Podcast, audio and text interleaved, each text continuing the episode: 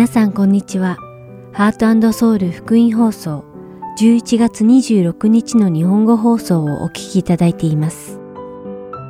このシーズンは聖書を一緒に読みましょう。アリゾナ・フィニックス JIBC ヤソ牧師によるグランドキャニオンの彼方からと新シリーズイエス様の十二使徒をお届けします。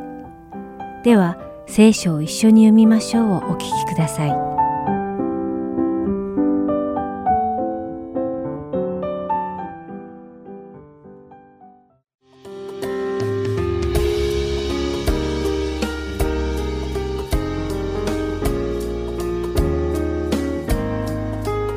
さんこんにちは。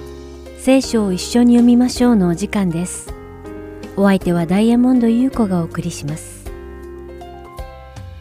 皆さんは愛とは何だと考えますか？愛とは〇〇です。とはっきり一言で定義することはとても難しいのではないでしょうか。愛とは感情の一つでもあり、同時に行動にも現れます。ですから、愛とは名詞ではなく動詞であるという人もいます。愛の感情が行動につながって初めて真の愛になるということではないでしょうか。しかし、近年社会で言う愛は私たちをしばしば惑わします。愛しているならすべてを受け入れてあげるべきだ。愛しているならすべてを理解してあげなければならない。と、この社会ではみんな口を揃えて言うのです。コリント人への手紙第1の13章には、愛の性質に関して記されています。その中で、愛は自分の有益を求めないと五節に記されています。つまり愛は自分の有益のためにあるのではなく、他人の有益のためにあるということです。ですから私たちは愛する人が誤った道に迷い込んだら、その人の有益のために、その道が誤った道であることを教えてあげて、その道から脱出する手助けをしなければならないのです。しかし現代社会はどうでしょうか？現代社会では、その人を愛しているなら、その人が好きなようにするのを理解し、受け入れなければならないと教えます。でも残念ながら、それは愛ではありません。愛する人が誤った道を選択して、結果、死に至るように放っておくことは、その人を愛しているとは言えません。ですから、誰かが誤った道を歩んでいるとき、そのことを知らせてあげるためには、私たちはまずその人を愛せねばなりません。その人を愛しているから過ちを教えてあげられるのです。しかし、愛していないのに、その人の過ちを教えることは、単にその人の罪を責めることに他ならないのです。使徒パウロはテサロニケの信徒たちに自分が彼らをどれほど愛しているかということを今週皆さんと一緒にお読みするテサロニケ人への手紙第1の第2章1節から8節に記しています。パウロはパウロだけでなく共に福音を伝える仲間たちがテサロニケの信徒たちのために命を捧げてもいいほど彼らを愛していることを述べています。このように使徒パウロが手紙の冒頭に自分たちがどれほどテサロニケの信徒たちを愛しているかを書き記したのは、この後に使徒パウロが彼らに伝えようとしている教訓、悟し、励ましはテサロニケの信徒たちの罪を責めるためではなく、彼らを心から愛しているからこそ彼らが聞いて振り返って正すことを願ったからなのです。私たちはどうでしょうか？兄弟姉妹を心から愛していますか？愛しているからこそ彼らの過ちをも愛を持って伝え、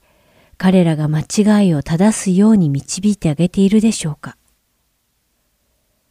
私たちが真のクリスチャンなら、他人が罪を犯したとき、愛を持って彼らを正しい真理の道に導くべきなのです。それではお祈りします。愛する天の父なる神様、皆を賛美いたします。私たちの周りの誰かが過ちを犯したとき、彼らの過ちを責めるのではなく、私たちが愛を持って彼らを正しい道へと導くことができますように。イエス様の皆によってお祈りします。アーメン。それでは今日の聖書箇所、テサロニケ人への手紙第1、2章1節から8節を読みして、今日の聖書を一緒に読みましょうを終わりたいと思います。兄弟たち、あなた方が知っている通り、私たちがあなた方のところに行ったことは無駄ではありませんでした。ご承知のように、私たちはまずピリピで苦しみに遭い、恥ずかしめを受けたのですが、私たちの神によって激しい苦闘の中でも大胆に神の福音をあなた方に語りました。私たちの勧めは、迷いや不純な心から出ているものではなく、騙し事でもありません。私たちは神に認められて福音を委ねられたものですから、それにふさわしく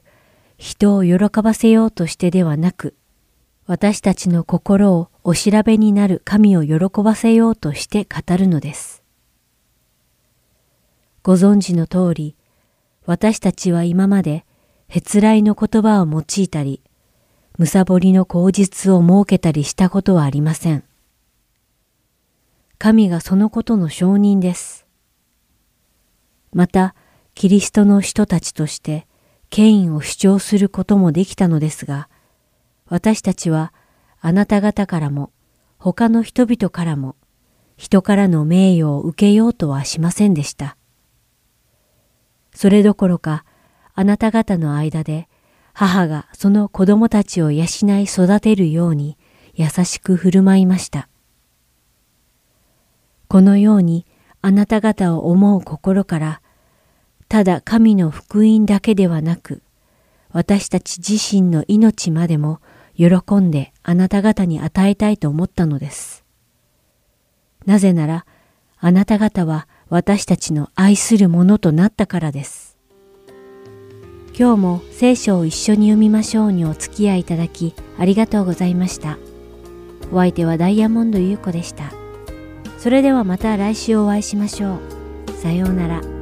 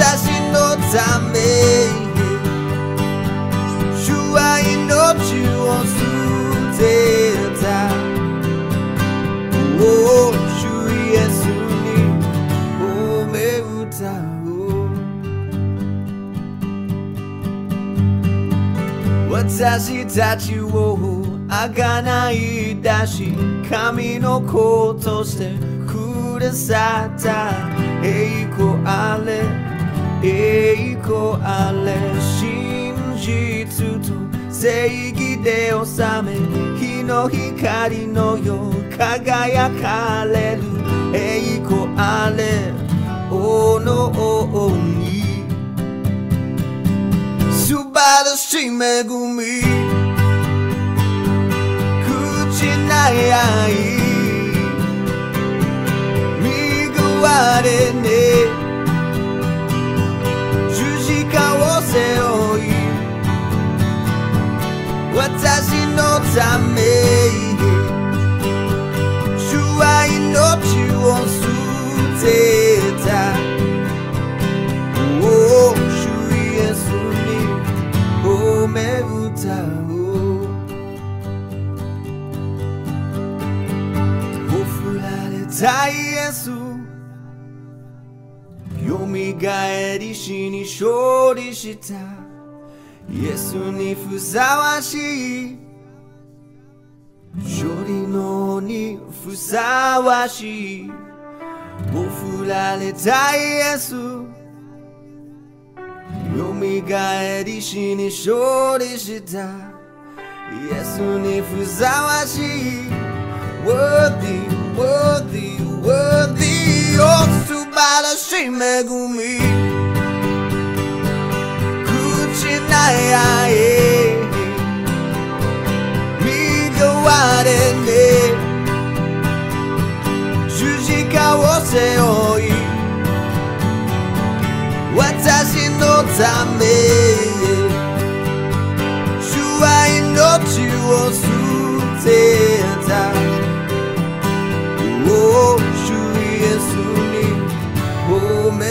め歌おう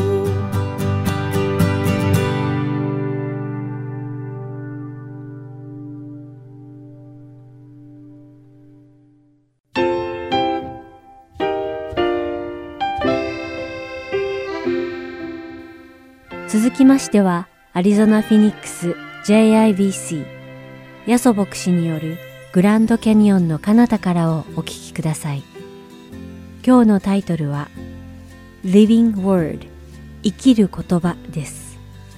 ヤソ先生のお話を通して皆様が恵みのひとときを送られることを願います。今日は神の言葉つまり聖書を共にですね学んでまいりたいと思います第一ペトロの1の23が聖書箇所ですこれが今日の聖書箇所なんですけども、えー読みますね今日の聖書箇所第一ペトロの1の23あなた方が新しく生まれたのは朽ちる種からではなく朽ちない種からであり生きたいつまでも残る神の言葉によるのですこれはですね、あのまあ、今ね、デボーション、あの通読している方はこの箇所読んでらっしゃると思うんですが、まあ、聖書について書いてあるんですね。実はこの第一ペトロの1の23は、イザヤ書の、旧約聖書のイザヤ書の40章の8節40章8節の引用でありますね。私はですね、クリスチャンになる前、クリスチャンになったのは大学生の時だったんですけど、クリスチャンになる前に悩んでいたことがあります。それはですね、あの、どういうことに悩んでいたかというと、世の中の流れというのは常に変わっていくということに関してすごく悩んでいました。でどういうことに悩んでいたかというとですね、私の親の時代にタブーだったのが私の時代にも OK になるわけですね。ということはですよ、私の時代に私がダメだと思ってることが、信じてることが、私の子供の時代には OK になるわけですね。つまり、これは絶対だっていうふうに私が信じてても、それは時代とともにコロコロ変わっていくということであります。クリスチャンじゃなかった大学生の私は、それでですね、じゃあ一体何を信じればいいんだろう、そんなことを考えたんですね。何に頼ればいいんだろう、そんなことを考え出したんです。今のですね、聖書箇所、まあ、第一ペトロに言いましたように、第一ペトロの1の23にしても、またイザヤ書にしても、神の言葉が変わらないっていうことをですね、ずっと語ってますね。サイエンスフィクション、宇宙のですね、そういうまあ小説というかね、アニメとか映画とかたくさんありますよね。まあ、私もそのね、サイエンスフィクションで育った一人なんですけども、その世界によるとですね、人類、未来の人類、将来の人類は宇宙に進んでいるということになっております。昨年ですね、スター・トレックというですね、テレビドラマがありますが、その俳優さんの一人がですね、宇宙に行ったんですね。彼がですね、宇宙に、実際に自分が宇宙に行った後にこんなことを言ったということがニュースになりました。彼は言ったんですね、宇宙は死の世界だ。真っ暗でもう絶望何もないってこう言ったんですね。しかし、それに比べるとですね、自分がこの見てる真っ暗な世界の下を見ると輝いている地球が見える。彼はこう言ったんですね。私たち、まあ、宇宙ですね、サイエンスフィクションを通して宇宙っていうのはどれだけすごいところか、人類は宇宙だっていろいろ言ってきたけど、それは嘘だ。宇宙は希望がないんだ。宇宙は絶望の場所だと彼が言ったそうです。花のようにですね、華やかに見える人生もいつかはしおれる時があると、今のですね、イザヤ書に書いてありますね。また世界の歴史を見るときに、旧約聖書の時代、昔世界を支配していたバビロン帝国というのは今ありません。また新約聖書の時代、強大な力を持って世界を支配していたローマ帝国も今や廃墟になっています。それでも聖書、つまり神の言葉は残る、変わらないというふうにですね。つまり一つですね、今日のこの聖書についてのお話から学ぶことは、聖書という変わらない土台が人間にはあるんだよっていうことですね、学ぶことができる。ではその土台となる聖書に何が書いてあるんでしょう？聖書の一番最初のページ、創世記の一章一節を開くとこう書いてありますね。創世記の一章一節に、はじめに神が天と地を創造された。そして一番最初にそれが書いてあって、一番最後の書物である黙示録を見ますと、こんなこと書いてますね。黙示録の21章の一節また私は新しい天と新しい地を見た。以前の天と地、以前の地は過ぎ去ってもはや海もない。先ほどですね、死の剣というゲームをしましたが、皆さんがその持ち上げたその持っている聖書というのは、ですから、今の天と地が始まった最初から今の天と地が終わってしまう、この最初から最後までの姿ことが書いてある本だということが分かります。それが神様が私たちにくださった贈り物なんですね。ある方がですね、聖書についてこう言いました。Basic Instructions Before Leaving Earth つまり私たちがこの天地が始まって天地が終わるまでの間にどのように生きたらいいかのそのようなですねアドバイスが書いてある。ガイダンスが書いてあるのが聖書だというふうに書いてある。例えばですね過去昔のインストラクションつまり今はもうすでに起こってしまったインストラクションについてちょっと見てみたいと思います。例えば今からだいぶ前紀元前ね、BC ですけども15世紀15センチュリーですね。15世紀に書かれた新明記という書物があります。その中でですね神の民が神に背くならばイスラエルの地から世界に散らされるというふうに警告がなされました歴史、もうこれは過去に起こったことですけども、歴史を見ますと、紀元前ですね、紀元前597年に、確かにイスラエルという国はですね、もうなくな、ユダヤという国は、バビロン帝国というその巨大な帝国によってなくなってしまったわけですね。しかし、まあ、聖書の歴史ご存知の方いらっしゃると思うんですけど、この時に散らされた人たちはまたエルサレムに戻ってくることができたわけですね。神様の恵みだったわけですよね。しかしですね、その恵みを受けて、イスラエルに戻ってきた、エルサレムに戻ってきたですね、神の民はどうしましたか？神様がせっかく送ってくださった救い主、つまりキリスト、神ご自身を十字架につけて殺してしまったんですね。そして、その結果、まあ、散らされるという約束の通りですね、紀元70年にエルサレムの町は完全に今度はローマ軍ですね、ローマ帝国ですけども、ローマ帝国によって完全にエルサレムの町は破壊されてしまいました。今でも博物館に行きますとですね、その時の模様がですね、もう、ね、記念碑のように残ってるのをですね、見ることができますね。ですから紀元70年の時に完全に神様が最初から警告してたのにそれを聞かなかったがゆえにこんななっちゃったわけですね。そして先週ですねヤコブ書で学んだように、まあ、ディアスポラと言われる人たちになってしまったわけですね。さてその中にあってですね紀元7世紀7センチュリー BC ですけども紀元7世紀紀元前か紀元前7世紀に書かれたですねエレミア書にはこんなことも書いてあります。諸国の民の間に散らされていたユダヤ人神の民がまたあのエルサレムのところに戻ってくるよっていうことで約束されたわけですね。そしてその約束は1900年、ね、経ってですけど、散らされて1900年経って、1948年にですね、イスラエルという独立国家があの地にですね、もう一度こう復興したわけですね。まあ、このようにですね、聖書がですね、まあ、ベーシックインストラクションで書いてあるけど、この世の始まりか終わりまでの間にどういうことが起こるかということをや言ってましたけども、過去に言ってたことは本当にそのように起こってるわけですね。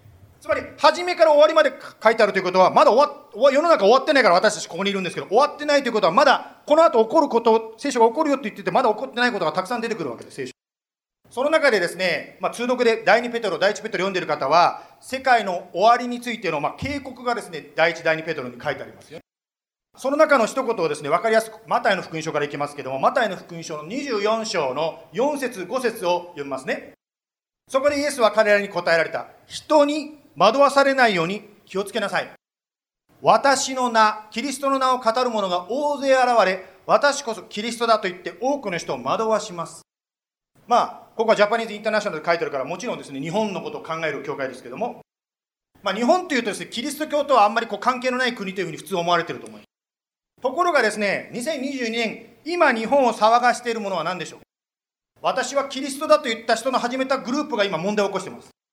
統一教会と言われるですね、グループですが、本当にその教祖さんはですね、自分こそが本物のキリストだというふうに言ったんですね。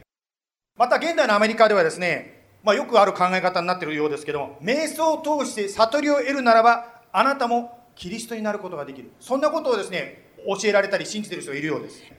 しかし聖書はもう最初からですね、イエス様が昔からですね、言っていたように、また第二ペトロにも書いてあるように、惑わされないようにとこう注意しなさいと言ってますね。また、マタイの福音書には他にも警告が書いてありますが、24章の6節に、また戦争や戦争の噂を聞くことになりますが、気をつけて、うろたえないようにしなさい。7節民族は民族に、国は国に敵対して立ち上がり、あちこちで飢饉と地震が起こります。今日はご年配の方もね、一緒にあの礼拝してくださってますけども、やはり私たちのこの世代っていうんですか、ご年配の方も入れて言いますけども、世代は第二次世界大戦というかつてない世界の戦争を体験している世代であります。しかし、それでですね、もう戦争は嫌だと思ってやめるのかなと思ったら、今でもご存知のように戦争というのは続いてるわけですね。またですね、こちらに今の箇所に書いてあったように、大地震とか大災害というのはもう絶えないわけですね。しかし先ほど読みした6節今7節に言ってますけど、6節にようとイエス様は何て言ってますか？イエス様はですね、うろたえないようにしなさいと言っておられますね。うろたえないようにね。まあそういうふうにあらかじめそういうことがあっても、うろたえないでね、そわそわしないでね、不安にならないでね、というふうに私たちにあらかじめ言ってくださってますね。つまり、うろたえないというどういうことですか？イエス様に信頼しましょう。どんなことがあったとしても不安にならないで私たちを救うことができるイエス様を信頼し続けてくださいということであります。さて、まあ、この聖書に関する、今日はですね、聖書についてのお話になっておりますが、聖書に関してですね、いろいろ話を少し紹介させていただき、いただいております。つまり、今ご紹介したような歴史のこととか、戦争とか、地震とかの話を聞くと、聖書というのは単純にですね、日曜日に来て読む宗教書、日曜日に来て教会で読む宗教書以上の意味が何かあるんではないかと思うわけですね。先ほど、Basic Instructions Before Leaving Earth と聖書はそういうものであると言いましたね。つまり聖書を通して現代に生きる私たちがどのように神様の導きをいただくのか、どのようにうろたえないで神の平安をいただくことができるのか、聖書を通して神は私たちに語っているわけですね。そしてそのイエス様の救いは、あなた個人、そして家族の平安をもたらすわけですね。そして世界の平和をもたらすことになる。ではですよ、この聖書、神の言葉をどう読むのかという話になります。実は第二ペテルというのがそういうことに関して結構ですね、こだわってるからですね。つまり言い方を変えると、聖書をどう解釈するのかということになる。では、第2ペトロの3章の16節を読みますけども、ペテロがこう書きましたね。その手紙で、パウロは他のすべての手紙でもしているように、このことについて語っています。中には理解しにくいところもあります。私、あの、この、ちょっと今ポーズしますけど、途中で。この歌詞読んだ時に思わず笑っちゃったんですね。っていうのを、ペテロという人がパウロの書いた手紙を読んで、何て言ってますか？理解しにくいって自分で言ってるんですね。ですから皆さんもしですね、聖書読んでて、パウロ何書いとんねん、意味がわからないって大阪弁でもし言葉が出たときは、パウロ、ペテロもですね、ペテロも、I know, I know, わかりますって、ペテロって分かってないわけです、パウロの言ってることは。ですからまあ、聖書分かりにくいところがあると聖書自身もね、言ってるんですが、その続きがあるんですね。続きいきますね。無知な、心の定まらない人たちは、聖書の他の箇所と同様に、それらを曲解して自分自身に滅びを招きます。ここでですね、じゃあ注意されているのは何かと言いますと、聖書、それがパウロで書いたことであり、他の聖書箇所であれ、曲解して、つまり曲がって読むことに関してのですね、まあ注意が書いてありますね。まあ、それがですね、ポイントなんですが、あの、今の時代、今の時代、現代を見るとですね、AI というものを使うとですね、何でもできる時代になりましたね。例えばですね、こういう感じですね。2021年の映画に出てる、スパイダーマンに出てる俳優が、1985年の映画に出演することもできるわけですね。AI を使えば。ですから、ね、そのアクターが喋っているように見えても、本当に彼がそこにいたのかどうかっていうのは分かんない。つまり騙すことができる今の時代ですよね。また、今の時代、相手の言った言葉の一部だけを切り抜いて、自分の言いたいことのようにですね、見せかけることだってできるわけですね。同じように聖書もですね、一部だけを抜き出して自分の言いたいように用いることができるわけですよね。まあ、サタンがイエス様を誘惑した時も、聖書に一部を用いてこうだろうっていうふうにですね、イエス様に誘惑したというシーンがありますよね。ですから同じようにですね、一部を切ってですね、使うことができるならば、ある方はですね、聖書に出てくる殺人の話を使ってきてですね、ほら、人なんか殺していいんだ、聖書が教えてるというふうに言う人がいるかもしれません。しかし、聖書はですね、間違って読まないように、曲がってですね、曲がって読まないようにと言っています。では、曲がって読まないということはどうしたらいいんでしょうか？曲がって読まないということは、まっすぐ読めばいいわけです。まっすぐ。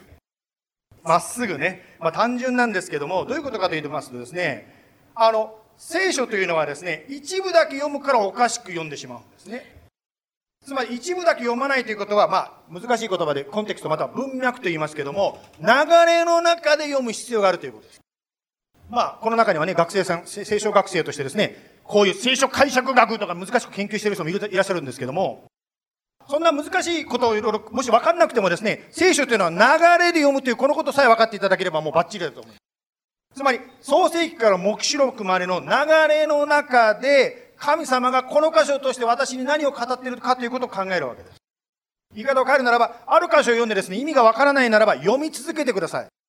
そのずっと読んでいく流れの中で、全体の流れの中で神様があなたに言わんとしていることがはっきりしてくるようになります。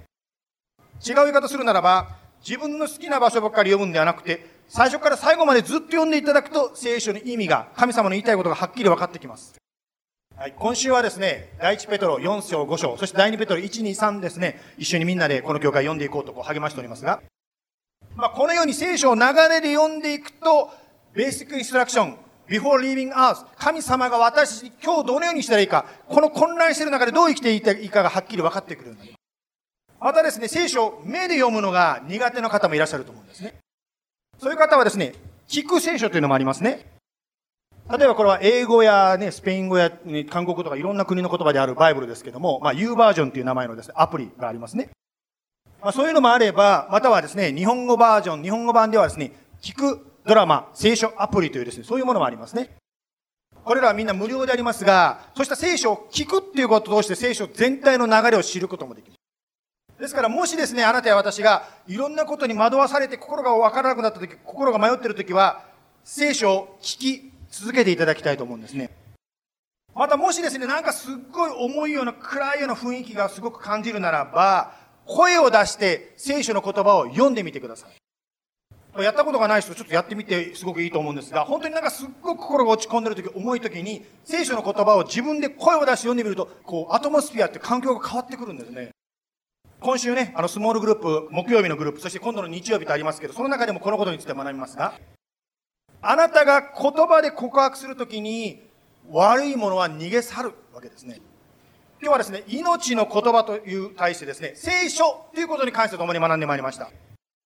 つまり、まずまとめます、一番目に学んだことは、聖書というのは世の中が変わっても、いろんなことが変わっても変わらない土台ですよということについて学びました。また、二番目に学んだことは、聖書というのは、歴史の初めから終わりまで記している書物ですということを学びました。そして3番目、聖書の読み方について学びましたが、聖書というのは全体の流れ、つまり文脈で読むんであって、一部だけ切り出して読むんじゃなくて、全体読んでいきましょうということを言いました。最後に、ペテロのおすすめを読んで終わりますが、第一ペテロの2の2。生まれたばかりの血のみ子のように、純粋な霊の父をしたい求めなさい。それによって成長し、救いを得るためです。聖書を読むことを通して、霊の、私たちの霊の糧、霊の健康の糧、そして心の霊の食事をいただいていきたいと。イエス様、本当に今、いろんな声が聞こえてきます。もう特に今、選挙シーズンでもうテレビつけるともういろんな、この人の、この人も言った、人がこう言ったって、そういう声がいっぱい流れてきます。その中で、一体何を信じればいいのか。もうフェイクニュースっていうのも多すぎるし、だから、でもうなんかいろいろごちゃごちゃして分かんないことがあります。またそれだけじゃなくて、友達の一つ一つの声でも落ち込んだり、持ち上がったり、もういろいろあります。しかしその中に、あって、あなたは神の言葉、命の言葉、聖書を私たちに与えてくれました。わからなくなった時、どうしていいかわからない時、あなたは聖書を通して、命の言葉を通して、私たちにどう考えればいいのかどうすればいいのか教えてくれます。どうぞこの命の言葉まず神様命の言葉を私たちに与えてくださっていることを感謝いたします。それを通して私たちがどう考えればいいのかどう歩めばいいのかまた何を信頼すればいいのかを知ることができますからありがとうございます。どうぞこの信頼を持って本当に今週あなたのその平安あなたの喜びあなたの確信をいただくことができるようにお守りください。また今迷っている方また病の方どうぞイエス様あなたの癒しあなたの働きあなたの励ましがありますよイエス様の名前によって感謝しております。アーメン。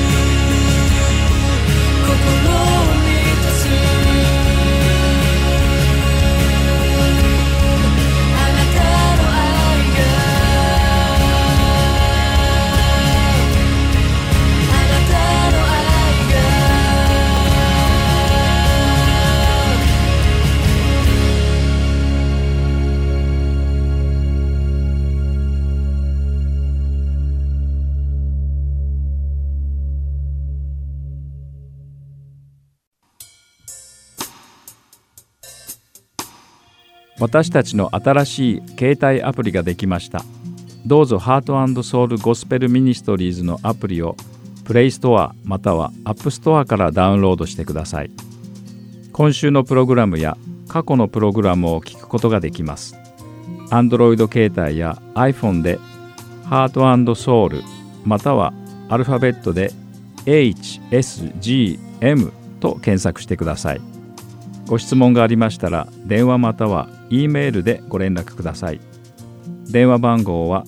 602-866-8999 E メールアドレスは heartandsoul.org at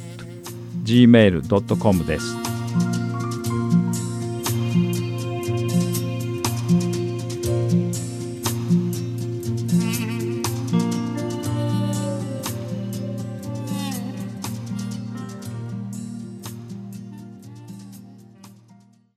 では、イエス様の十二使徒をお聞きください。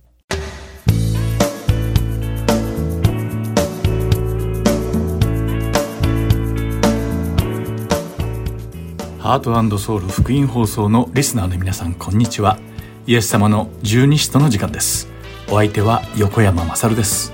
今日もイエス様に付き従った最初の12人の弟子である十二使徒たちの生涯を調べそこから主が語ってくださる霊的教訓を学んでいきましょう。さて今週も引き続きもう一人のユダ。多大についてなのですが彼の生涯とそこから学ぶべき霊的教訓に関連したジャック・グラハムの「レッスン・フロム・ザ・ハート心の声を聞け」という本の話から始めましょう。ある友人がイスラエルに巡礼の旅に出かけました。彼にとって聖書や雑誌で学んだことしかない聖地に来られたことはとても感動的でした。イエス様が歩かれたのと同じ道を歩き、イエス様が登られた山に登り、イエス様が船で渡られた湖を小舟に乗って渡った時、聖書の御言葉に生き生きとした命が吹き込まれたように感じました。そしてその旅は聖地や聖書の歴史にとても詳しいガイドの助けによってさらに充実したものになりました。そして興味深いことにこのガイドはアラブ人でした。私たちの認識ではアラブの民族は自分たちがかつて住んでいた土地を占領したユダヤ人を快く思っておらず激しい対立があったはずなのです。しかしこのガイドはプロとして礼儀正しく振る舞ってくれました。旅の途中のある日、友人はこのアラブ人のガイドと二人だけで話す機会がありました。その会話の中で分かったのは、彼は長い間聖地のガイドを務め、聖書の内容と歴史の知識が深いのに、その内容を全く信じていなかったということでした。彼にとってガイドとは単なる職業であり、旅行者に語る内容と彼自身の個人的な信仰とは全く別物で何の関連もないと考えていたのです。そこで友人は、このガイドに出会ったのは自分が彼に証しをするためだと考え、このガイドに福音について話す機会が与えられるように祈りました。そしてある時そのチャンスはやってきました。友人はこのガイドにイエス様の福音について熱心に証しし、話すことができたのです。彼はガイドに自分にとってイスラエルの巡礼の目的はイエス様が2000年前に召された地を訪れることだったけれど、それよりもはるかに大切なことがこの旅で示されたと語りました。その大切なこととは、イエス・キリストが自分やガイドやその他の多くの人々にとって一体何を意味しているのかを知ることだと説明したのです。そしてイエス様こそが最も深遠な救いの道であり、真理であり、命であることを告げたのです。このアラブ人のガイドは友人の言葉を注意深く聞き、興味を示しました。そして旅の途中で友人の言ったことがガイドの心にまるで砂漠の水のように染み込んでいったのです。そしてこのガイドが自分でいつも旅行者に説明していた聖書の内容と友人が話したイエス様が全人類のメシアであることが彼の中で繋がった時、その事実が感動とともに彼の心を動かし始めたのです。やがてこのガイドはイエス・キリストを自分の個人的な救い主として受け入れました。その時の彼の顔は本当に輝いていました。それからこのガイドはこう言ったのです。今まで世界中からたくさんの巡礼者がここを訪れました。そしてそのほとんどがクリスチャンでした。しかしなぜかあなたのように福音について私に話してくれた人は誰一人としていなかったのです。あなたがその最初の人です。これはまさに砂漠の罪です。これを聞いた友人はガイドに砂漠の罪とは一体どういう意味ですか？と尋ねました。するとガイドはこう答えました。はい。それは砂漠に住んでいる人々にしかわからない罪です。人間は砂漠では水がないと死んでしまいます。私たちにとって水は命です。ですから砂漠を旅している人がもし水を見つけたら、その人はその水がどこにあるかを他の人に教えなければならないのです。もしその人が話さなければ、それは罪になってしまいます。私たちはその罪を砂漠の罪と呼んでいるのです。そしてこれはまさにこのガイドが言った通りでした。ちなみに私はアリゾナ州の砂漠に住んでいます。砂漠気候の中でハイキングは夏の間は本当に暑くなるので難しくなります。夏は通常5月頃に始まり9月まで続きます。夏の間はハイキングコースの入り口に警告のサインが設けられています。そしてその向こうにはサボテンと灼熱の乾燥した広大な砂漠が広がっているのです。警告サインには決して水なしでは入ってはいけないと書かれています。私がハイキングをしていると、時折十分な水を持参せずに脱水症状になっている人を見かけます。私はその度に彼らに水を開けてあげるのです。そうしないと彼らは最悪の場合死んでしまうからです。同じように何も知らずにむざむざ死にゆく魂をイエス様に救われた私たちが見たときに、彼らに主の福音を伝えずにイエス様にある希望を広めないのなら、それはまさに砂漠の罪を犯しているのです。水を必要とする人々がいるのに、砂漠のどこに水があるのかを教えていないことになるからです。神様は私たちの存在意義、または生きる理由とは一体何なのかを使徒ペテルの手紙を通して教えてくださっています。ペテルの手紙第1の第2章9節を読んでみましょう。しかし、あなた方は選ばれた種族、王である祭司、聖なる国民、神の所有とされた民です。それは、あなた方を闇の中からご自分の驚くべき光の中に招いてくださった方の素晴らしい見業をあなた方に述べ伝えるためなのです。とあります。なぜ神様は私たちを選ばれ、王の祭司に任命され、聖なる国民としてくださったのでしょうかそれは私たちが神様の素晴らしい働きと見業を宣言することができるからなのです。ではどうすれば神様のことを世に明らかにすることができるのでしょうか私たちはユダ・タダイと同じように、主よ、あなたは私たちにはご自分を表そうとしながら、世には表そうとなさらないのはどういうわけですか？と尋ねて、主自らご自身をこのように示され、神様が生きておられることをこの世に表してくださることを祈り求めたくなるかもしれません。しかし主は、私の体である教会は愛をもって使えるすべてのクリスチャンによって私を世に明らかにするだろうと教えられているのです。つまり私たちクリスチャンの愛ある奉仕がこの世に神様を明らかにするということなのです。私たちが皆家庭や学校や職場で自らの言動を通して周りの人々に神様を明らかにし、主の見働きが示されるように祈っています。キリスト教の伝統的な口伝によれば、ユダ・タダイは斧で殺されて殉教したとあります。それは彼がペルシャで福音を広めていた時だったと伝えられています。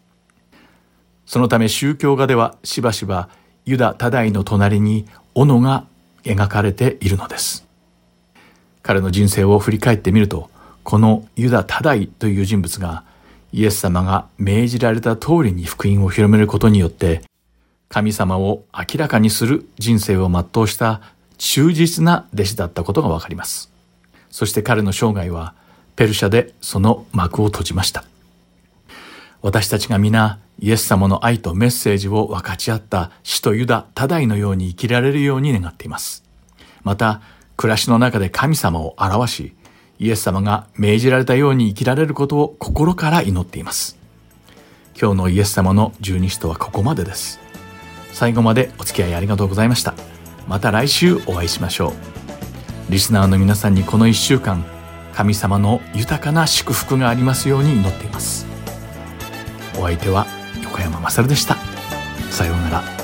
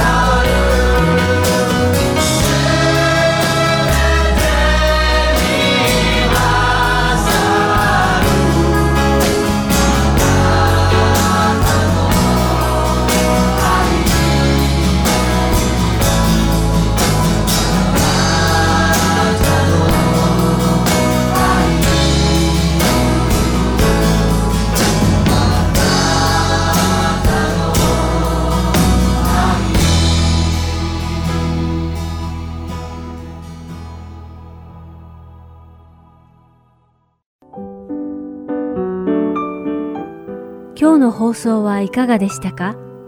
最後までお付き合いくださりありがとうございました。また来週お会いしましょう。